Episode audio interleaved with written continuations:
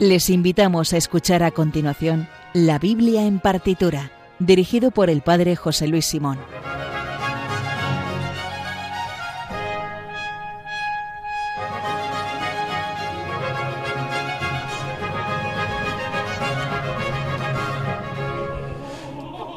Pues nada, si estás escuchando esta sintonía no es por casualidad, será porque ya has escuchado otro programa y te gustó, te pareció interesante, o porque si es la primera vez que te topas con él, pues no es casualidad porque tenía que ser así, porque vas a disfrutar un casi una hora de música muy interesante, bien explicada y que te ayuda siempre a conectar con algo tan bueno y tan grande como es la inmensidad desde la que hemos salido y hacia la que vamos.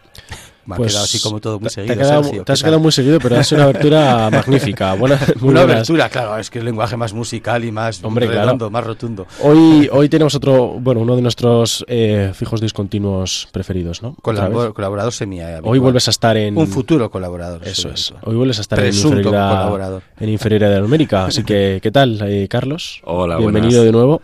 Muy bien, pues encantado aquí de seguir hablando de música. Eh, Nos quedamos con más ganas de escuchar. Nos dejaste a la mitad, empezamos el recorrido por los contratenores, que empezamos ahí, empezaste con los, los patriarcas de los allí en el, el exo de los, de los contratenores, pero hemos escuchado en actualidad y así que tiene pinto en el programa. Yo creo que es- este hay que escucharlos los dos seguidos, ¿no? El primero y este, para ver el recorrido, decir, anda, desde la primera grabación a lo que vamos a escuchar hoy, que yo, francamente, me quedo con estos últimos, me gustan más. Los otros reconozco el valor histórico, etcétera, los precursores, fenomenal. Pero como decir, vamos a escuchar es como, wow, locura. Lo vamos, lo vamos a pasar bien, ¿verdad? Yo creo de que sí.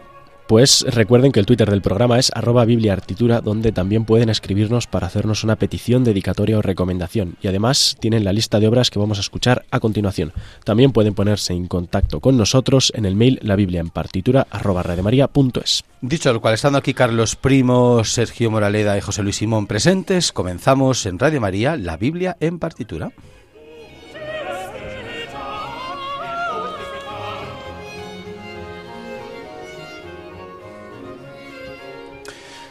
Y entonces vamos a esto, vamos a escuchar una serie de obras elegidas no por un criterio bíblico o de tiempo litúrgico que hemos hecho otras veces, ni siquiera de un autor, ni siquiera es una obra completa o escuchar varias versiones de una misma obra, que es lo que hemos hecho en algunos otros programas, sino aquí el criterio es escuchar obras que sí están inspiradas en, o de forma directa o de forma un poco próxima o, o- o- o me- o- o media en textos bíblicos, pero el criterio unificador o de selección es que son obras cantadas por contraltos o contratenores. Eso lo hicimos en el otro pro- programa en el que estuvo también con nosotros Carlos Primo. Entonces vamos a seguir co- escuchando de nuevo esta tesitura y aprendiendo un poco más de esta parte tan importante en la música como han sido lo que se llamaba en el origen también las voces blancas, que era como, son voces blancas, que bien cantan los niños. Oh, el niño ya es mayor, ¿qué hacemos con él?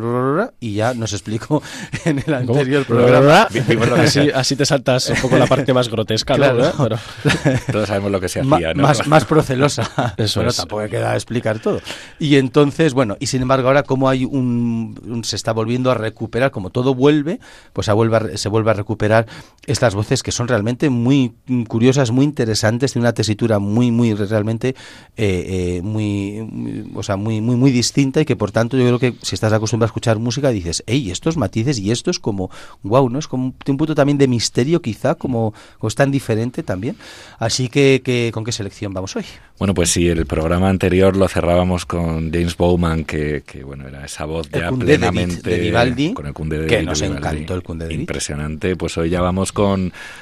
con ya en su con- podcast, en la Biblia en ya en su podcast, en su podcast más cercano.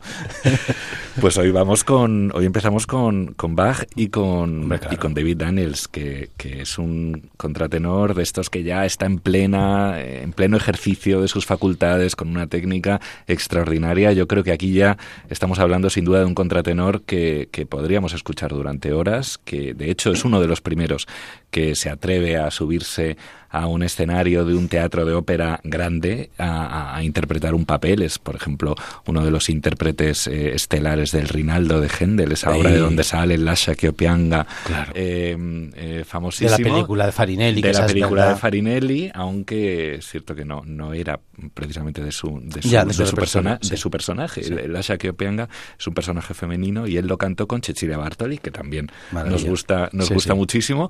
Pero bueno, eh, David Daniels, un contratenor estadounidense con una técnica impecable y bueno, y de hecho vamos a escucharle con, con una parte de esta cantata eh, maravillosa de Bach, yo creo que una de las más, una de las más conocidas. Es la cantata 82, la BWV 82, que es la compuesta para la fiesta de la purificación o también la presentación de Jesús en el templo, que es la fiesta que se celebra, todos lo sabemos, el día 2 de febrero, cuando la Virgen y San José van a cumplir con la ley judía y presentan al niño Jesús. También eh, la Virgen se tendrá que purificar en el templo. Entonces, el texto como tal no está eh, tomado literalmente, eh, Bach la compuso y la estrenó el 2 de febrero 1727, creo recordar, pero no me acuerdo, la compuso para esa fiesta, para ese contexto litúrgico bíblico, pero es verdad que el texto que vamos a escuchar de esta área, que es el área inicial, ¿verdad? Me parece sí, es el área inicial.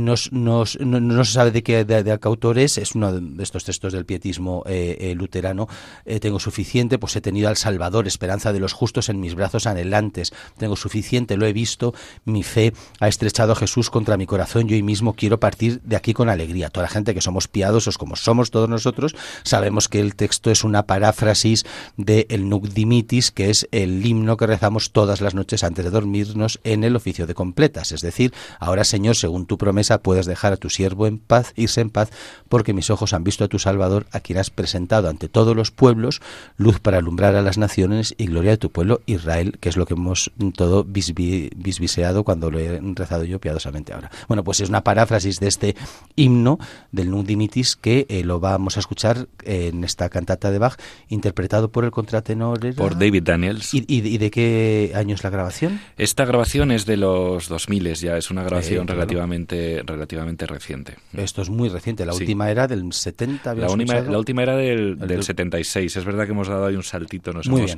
nos hemos saltado a Andreas Scholl y a otros contratenores maravillosos, pero bueno, es verdad que aquí podemos ver ya una voz plena y, y, yo creo que yo creo que nos va a gustar esta, esta interpretación.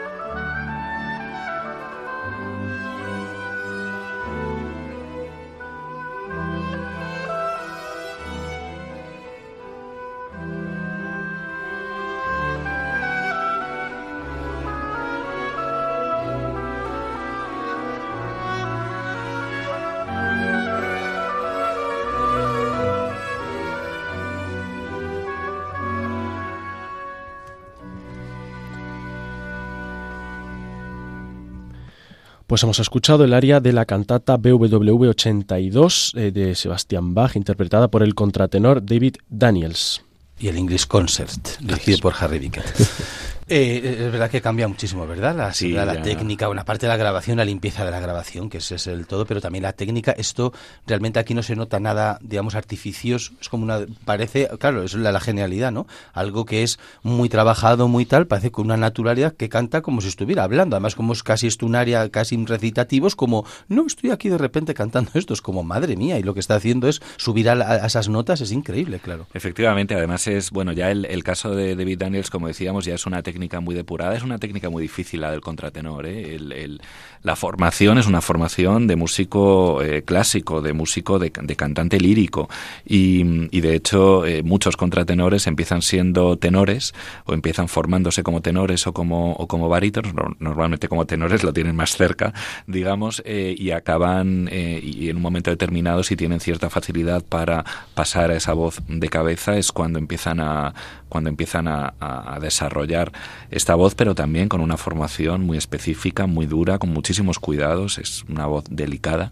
Y, y bueno, y de hecho, eh, hasta, como decía, hasta prácticamente la generación de David Daniels no ha habido grandes cantantes eh, contratenores en los teatros de ópera, es decir, capaces de aguantar las cuatro horas que dura una ópera barroca, que, no son, que, no. son cortas precisamente. Y esas áreas de ocho minutos, además, cantando, que repito otra vez, da capo, venga, otra vez. Claro, porque además es que hay que, hay que pensar que, que estas obras que estaban compuestas en inicio para Castrati eran obras eh, diseñadas para exaltar la voz de ellos. Para lucirse, claro, había una necesidad eh, musical, pero había también una necesidad personal de, estrellato, de, hacer trinos, florituras, mordientes, cosas extraordinarias con la voz. ¿no? En la, eh, yo creo que muchos hemos conocido estas voces con una película de los años 90 que se llama Farinelli y el Castrato, una película que, ganó el, Globo de Oro y que y en la que se ve como al público desmayándose con los gorgoritos Yo no sé si llegaría a tanto, aunque el sonido debía ser,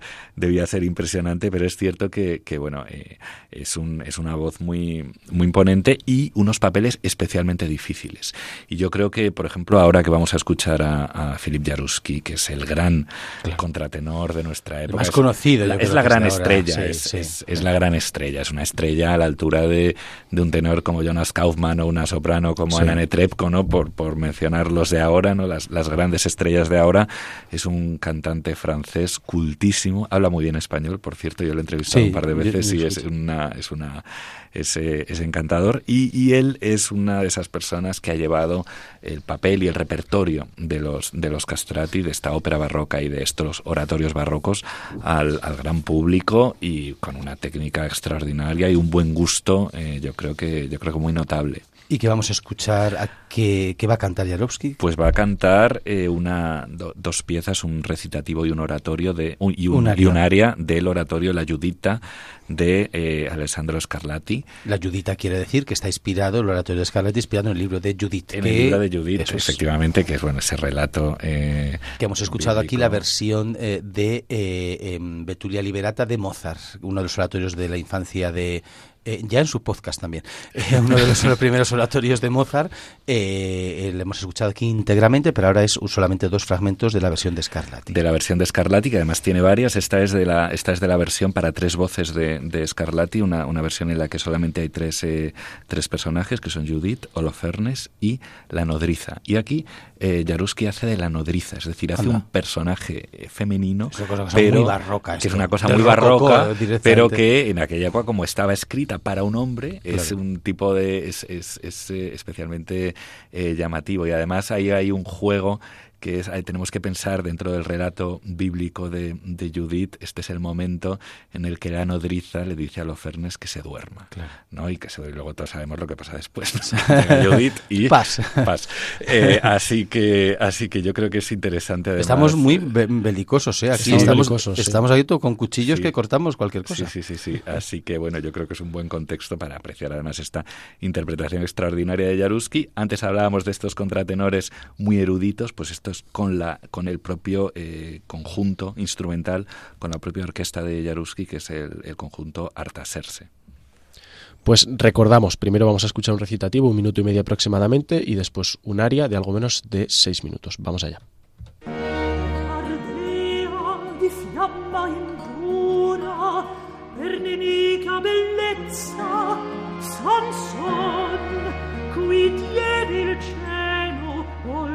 Oltre natura, pregio d'insuperabile fortezza. Del crine, origin vera del suo vigor, pode scoprire l'arcano,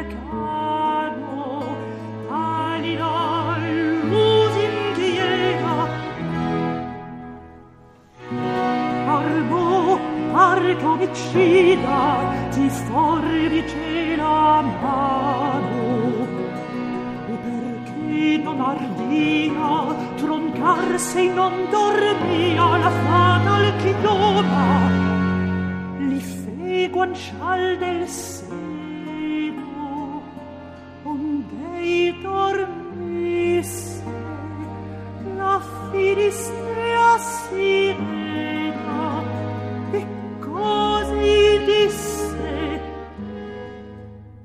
Racconto funesto.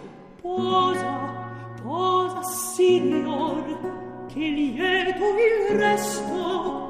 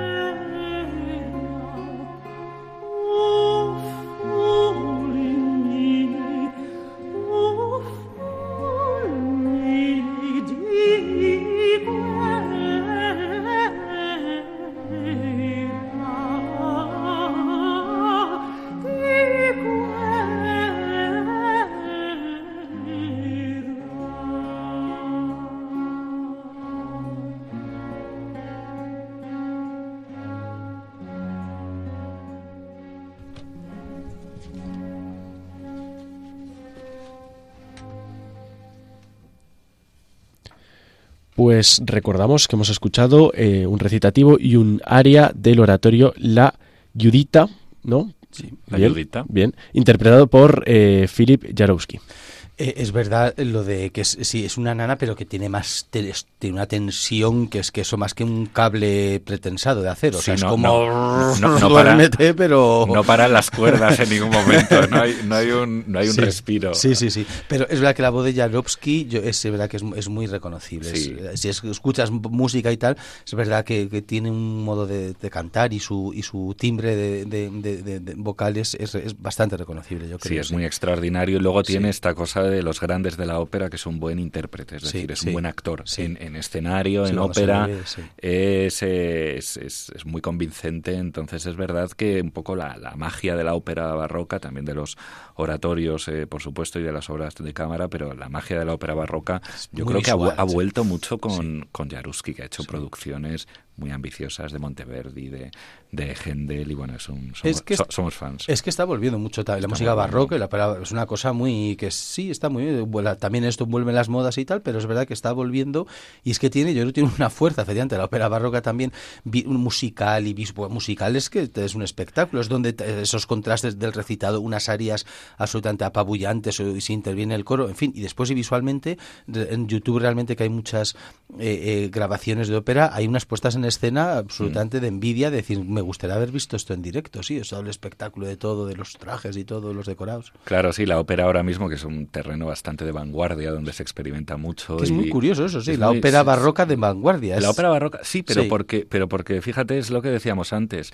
Realmente la ópera barroca y la música antigua, la música renacentista y barroca y medieval que escuchamos hoy, es música contemporánea. Es decir, es música Esto es fantástico, que claro. hace eh, que, que en el siglo XIX no se escuchaba. Claro. Y que, sin embargo, es una recuperación del siglo XX. Entonces hay una sensibilidad a la Sí. hora también de qué obras hemos recuperado. ¿no? Esto- el canon de la música que escuchamos en cada época va definido muy por el gusto. Eh, yo un día escuchaba al director de Teatro Real decir que bueno que aquí nos pensamos que toda la vida eh, se ha escuchado eh, Verdi y Puccini, pero que realmente si miráramos una temporada de ópera de 1900 o de 1920 eh, había un montón de óperas que se representaban todos los años y que ahora ya nadie se acuerda de ellas. Es decir, que hay modas que Sí, van sí. pasando y es cierto que la, la, la música barroca y renacentista se ha recuperado Sí. con una sensibilidad muy contemporánea, se sigue haciendo con una sensibilidad muy contemporánea y posiblemente, paradójicamente, es más moderno hoy eh, cómo suena una ópera barroca que una ópera romántica. Y eso es eh, exactamente así, muy bien. Eso lo vamos a poner a partir de ahora, al comienzo y al final de cada programa. Vamos a poner esa frase como vamos a hacer el corte, Sergio, hace el corte, porque eso es exactamente así. Eh, si quieres ser, si quieres ser moderno, hay que escuchar música barroca. Y eso es más moderno la, y más actual que muchas. No nos vamos a meter con ningún Tú, género. tú musical. encantado de que vuelva el barroco, Es- ¿verdad? no, no, es que el barroco nunca se ha Nunca ido, se fue, ¿verdad? Nunca se, ha Nunca ido. se fue del todo. Ahora, lo que pasa es que hacemos una relectura, efectivamente, en, en cada época hacemos la, la relectura, que acordarse Claro. siempre, lo hemos citado aquí más, más, más veces, que el gran Bach estuvo 100 años absolutamente olvidado, defenestrado primero por sus hijos, que les dio por el clasicismo, y, y- y es Mendelssohn el que vuelve a interpretar la Pasión según San eh, Mateo 100 años, o ciento y pico años después, me parece. Y es pues lo que estás comentando ahora. Y ahora, como en este contexto es muy curioso, ¿no? Que igual en el imaginario colectivo podemos pensar que el barroco y tal es con música desfasada y tal, y no es verdad, o sea, no es cierto, está, es- está muy en auge y de- aparte que hay una industria detrás, de, porque claro, toda la industria de, de, de la ópera y demás es potentísima y sigue habiendo los escenarios. Vamos, si alguien quiere ir al Real en Madrid a ver una ópera, pues tienes que organizarte porque igual no hay entradas o Claro. quedan pocas, o sea, que tiene un público muy grande y está muy, muy actualidad. Claro. Seguimos entonces, ¿qué Se- escuchamos ahora? seguimos, de hecho, bueno, estamos hablando de cosas modernas y, y seguimos, yo creo, con el... El barroco es moderno, el- recuerden. seguimos con, con el contratenor más moderno de todos, que es eh, Jakub Orlinsky. Bueno, Orlinsky Que- ya, claro, ya Orlinsky, es claro, demasiado moderno incluso para mí, o sea, porque ya es, es- hace breakdance y estas hace cosas y hace... sí, y sí, sí. canta en... El otro día estábamos viendo un vídeo de él cantando como en pantalones cortos y Ah, sí, sí, zapatillas sí. y, y camiseta de tirantes. Pero eso es una decir, cosa fantástica, es, un- como estoy cantando aquí a gente, lo apórpora, no sé quién, y es como estuviera en, la, en Benidorm, ahí en... Es como, pero esto qué es esto? O sea, todo esto, esto mezcla... Pero es, es muy, es muy barroco también. muy barroco, es el concepto barroco realmente, o sea, que es sí. Sí, es muy bueno, es ese juego un poco entre, entre lo muy culto y lo muy y lo muy popular. Y, y, además es un intérprete extraordinario, es una de esas grandes voces, ya es una generación más joven que Jaruski, esto va a más, ¿no? Es decir, el, el eh, eh, hay ciertos momentos en los que sudaba con y suda con algunos con algunos papeles y Orlinsky, sin embargo, que ha empezado a cantar muy joven y a formarse eh, muy joven, ha, alcanzado eh, alcanzado tesituras de soprano y, bueno y es un es un intérprete yo creo con mucho brillo, muy famoso, eh, muy muy dotado para la para la escena, además de un tipo como muy fotogénico y que efectivamente nunca te imaginarías que se dedica a rescatar eh, obras obras perdidas, cosa que hace. Las, sus recitales en grabaciones, esto que vamos a escuchar procede de uno de un recital de piezas religiosas eh, grabado que se llama Anima, Anima, Eter, Anima Sacra. Eh, es una pieza de Domenech Terradellas, compositor catalán del barroco, que hasta ahora no había sido grabada nunca. Ojo, y, además es un salmo que es el Salmo 110, que es el Dixit Dominus, un salmo muy musicalizado porque también forma parte de la, de la liturgia de, los, de, las vísperas del domingo, que es Oráculo del Señor a mi Señor, siéntate a mi derecha y haré de tus enemigos estrado de tus pies, etcétera, etcétera. Nos lo sabemos. ¿Lo vamos a escuchar entonces ya? Vamos allá.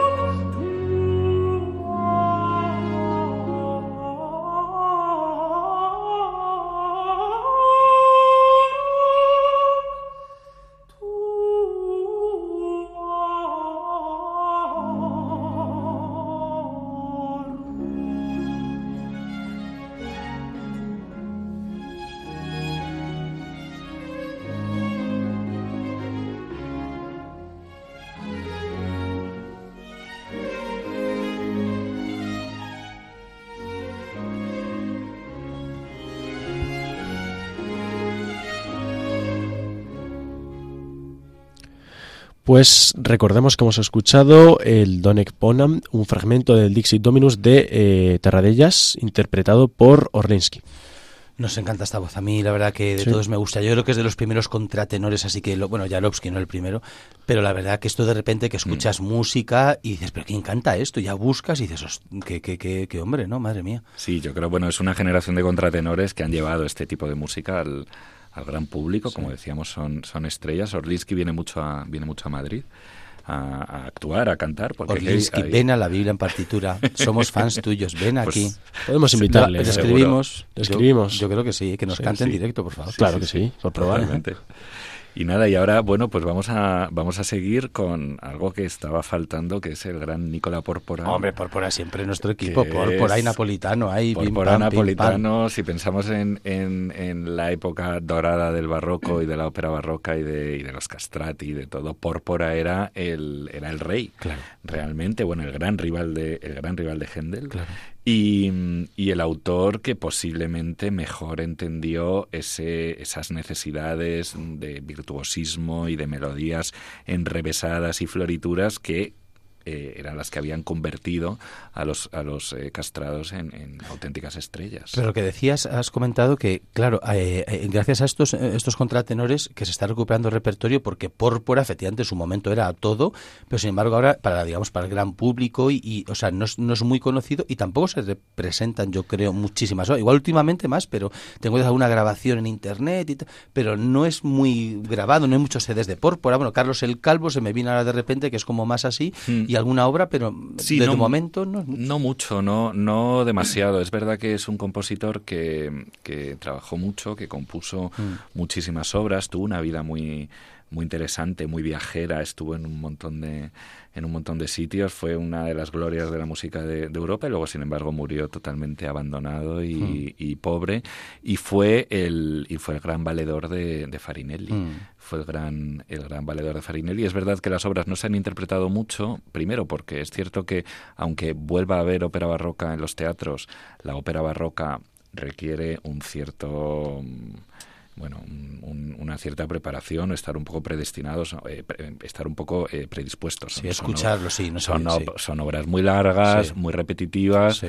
Que si te gusta este tipo de música estás todo el rato en éxtasis porque es una maravilla. Es un- Recordad, el estás- barroco es de modernos. el, bar- el barroco es de modernos, están estas áreas infinitas, pero de ocho que- minutos, de que es lo recomendado que dure una homilía. Siempre digo ese dato. Efectivamente. Escuchando un aria.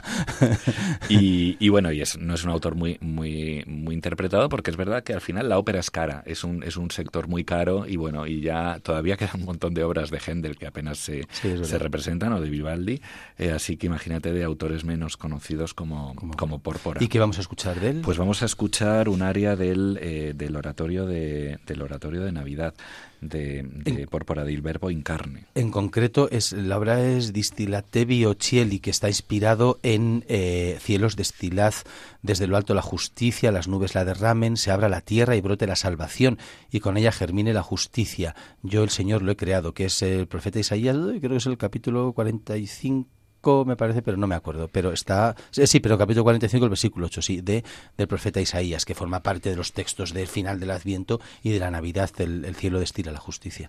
Eh, ¿Y, qué intérpretes? Es, eh, el intérprete es Franco Fagioli, que era el que nos faltaba, digamos, de esta hornada de contratenores jóvenes eh, sin miedo a los escenarios, ni a las grabaciones, ni a los repertorios infinitos. Pues eh, Franco Fagioli, y yo creo que es una pieza muy interesante para apreciar ese estilo de canto que fue el que hizo famoso a, famosos a los, a los castrati y todas estas obras. Vamos a escuchar una cantidad de florituras, trinos, mordientes, em, adornos, eh, que, que, bueno, es, son es la- las, las personas que se desmayaban en el teatro, pues se desmayaban escuchando algo parecido a esto y con mucho volumen. Claro, era- pues hay que desmayarse, se desmaya Así uno, que no nada, pasa a, nada. a desmayarnos. Claro, si hay que ponerse barrocos, pues nos desmayamos, nos Claro, tiramos sí. al suelo, se rompan los cristales, el vaso, ¿no? La escena esta de Nada, ¡pum! claro. Por el timbre hacer ras. Si cuando acabe la pieza no habla nadie, pues Es que nos ya sabe lo que ha pasado, ¿no? Claro, llamen al A- 112. alguien, no, alguien apagará. el- Alguien- sí, alguien dejará de grabar en algún momento y tal. Pues vamos allá.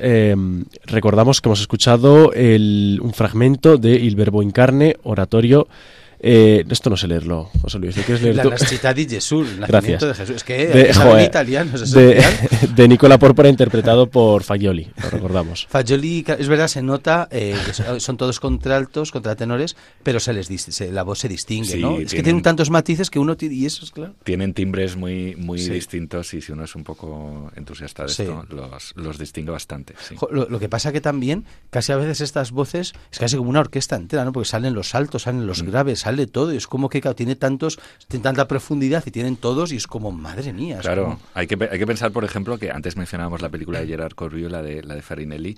Cuando esa película se grabó en los 90 no había todavía contratenores tan, tan, tan preparados. Entonces, para hacer la banda sonora tuvieron que mezclar la voz de un contratenor Claro. y la voz de una soprano. Claro, claro. Para que llegara a todas las piezas y a todos los trinos y claro. todo. O sea que, o sea que sí, sí, sí. Ahí estamos. Eh, bueno, por favor, no te vayas porque aunque No, no. hemos- porque eh, seguramente nece- necesitamos para la Sergio sección. La necesitamos, Yo en cine sí. sé menos que de astrofísica. Le necesitamos Entonces, porque la, la última vez que vino la acertó. Así que Pues- vamos, vamos con ella, ¿no? os, os dejo solos.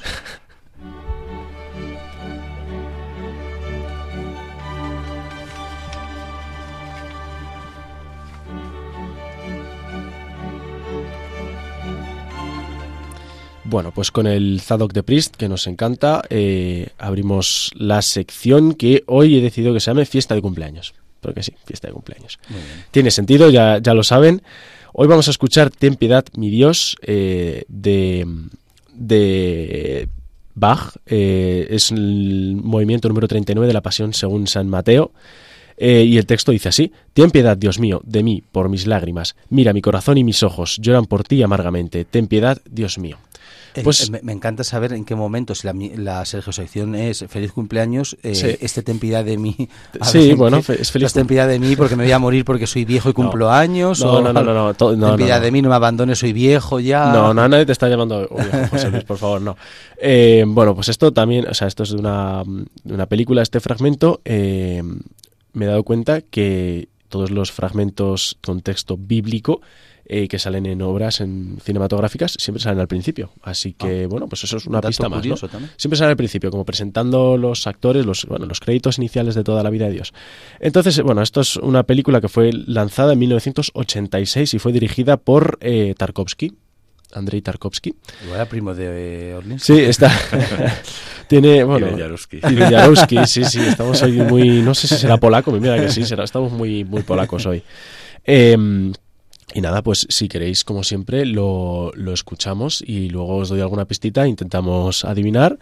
Además de Carlos, eh, padre, anímese un poco, por favor. Vamos esta es más difícil. Esto ¿eh? es de la Pasión según San Mateo, ¿no? Sí, esta es difícil, Vamos es difícil. Eh, es la segunda vez que ponemos la pasión según San Mateo, pero son, son movimientos distintos. Vamos con ello.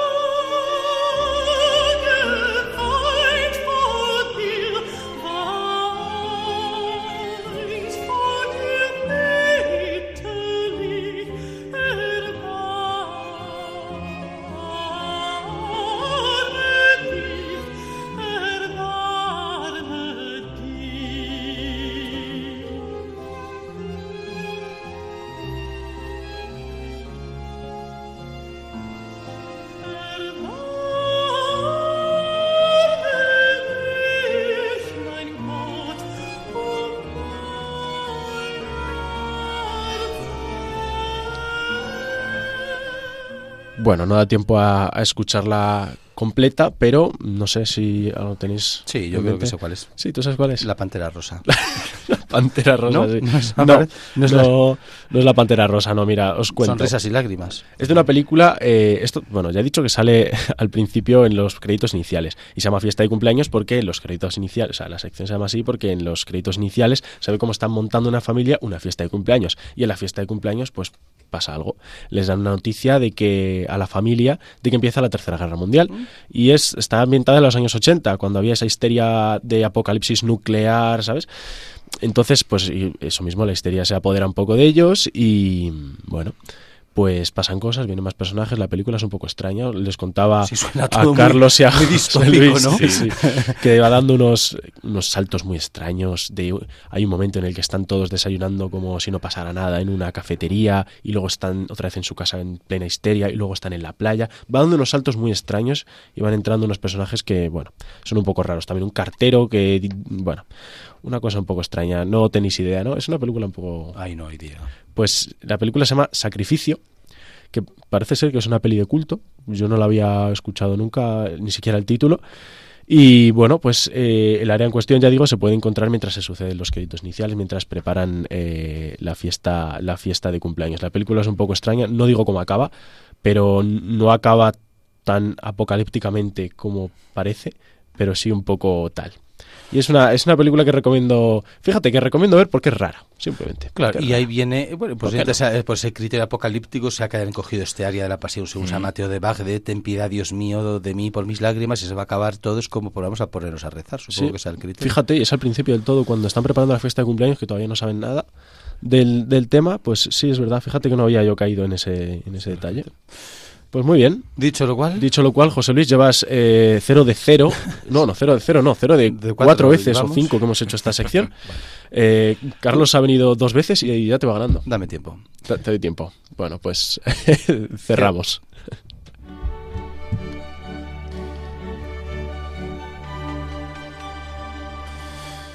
Bueno, pues hemos disfrutado. Muchas gracias, Carlos Primo, por haber compartido toda tu sabiduría de historia de la música, de los contratenores, que ha estado muy bien y muy interesante. Eh, así que te volveremos, te despedimos ahora con celeridad y ya te volveremos a contratar cuando tengamos presupuesto, cuando nos vuelvan a ampliar fondos para contratar colaboradores. muchas Ah, gracias. Muchas gracias a vosotros. Y hasta aquí el programa de hoy. Y como saben, pueden volverlo a escuchar íntegramente en el podcast que se encuentra tanto en la web de Radio María, radiomaria.es, como en la aplicación de radio que pueden descargarse gratuitamente. En el Twitter del programa, que es arroba bibliaartitura, pueden escribirnos para hacernos una petición, dedicatoria o recomendación y además tienen la lista de obras que acabamos de escuchar. También pueden ponerse en contacto con el programa en el mail la biblia en partitura o por correo postal en la dirección Paseo de Lanceros 2, primera planta 28024, Madrid. Más programas de música en Radio María, pues tienen música de Dios sobre música sacra o litúrgica con el padre Eusebio Guindano y después clásica en Radio María, que una semana lo presenta José Vicente Molina y otra semana lo presenta María José López. Y hoy no me quitas mi frase, Sergio, que eres un usurpador. Vaya por Dios, con lo que me gustaba a mí. Me tengo que buscar yo también una frase así fija para. Pues te lo curras. De momento sean buenos y si no, confiésense. Muchas gracias y hasta la próxima.